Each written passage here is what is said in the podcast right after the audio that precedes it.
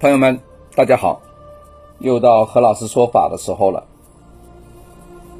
我们在录那个大黑天的时候啊，因为前前几天做那个直播嘛，呃，要录一些相关的素材给大家听一听啊，我花了很多时间啊。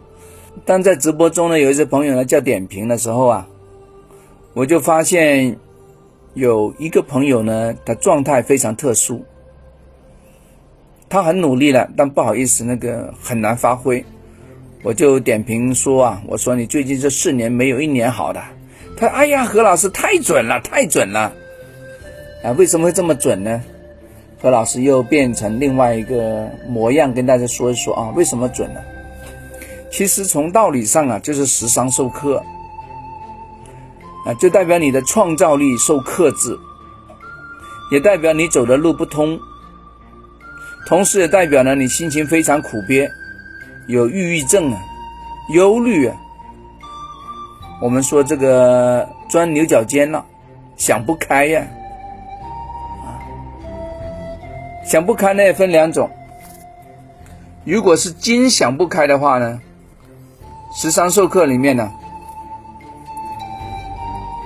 如果呢是其中一种代表金的五行受伤非常厉害的话呢，其实。很容易致命，真的哇？玉这个是可以杀人的哇？我们以前看到一个谁呀？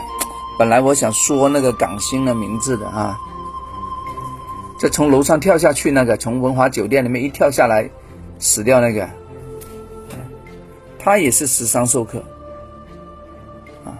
很多要要投河自尽的啊，要跳的啊，话说。弄出一些匪夷所思的事情的，就是时常授课，代表想不开，闷着。嗯，有一些呢，呃，想不开的呢是什么？可能是身体上的一个伤害啊，但是有时也代表什么？身体上某一些器官呢没办法做正常的排泄，就说它的流通、它的运转呢不正常，出问题了。如果克的木代表什么？手脚出问题，如果克的水呢，代表肾，代表腰有状况。我发现水受克的朋友呢，很多也有脚气，真的是非常神奇。哎呀，等到下一年水不克的时候呢，他无缘无故他的脚气就好了不？你说没有啊？他可能弄了一个什么去真菌的药膏把它涂好了，呃，其实你不涂也会好的，为什么？因为那个五行解脱了，他不被克了，哈哈哈啊，有意思吧？很多医生不知道啊，不是医生行不行的问题，其实要配合你的运呐，对吧？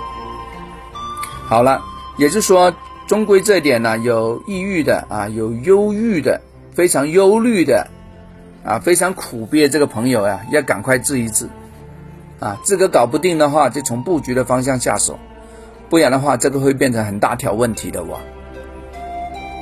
啊，如果恶劣点的话，这个致命的哇，这个不是开玩笑啊。啊，早点处理啊。OK，我希望大家一碰到这些流年呢，一定要找人开解一下啊。如果不愿意跟别人说，那 OK，布局是唯一的办法，别无其他。好了，讲完了，我们下次聊，拜拜。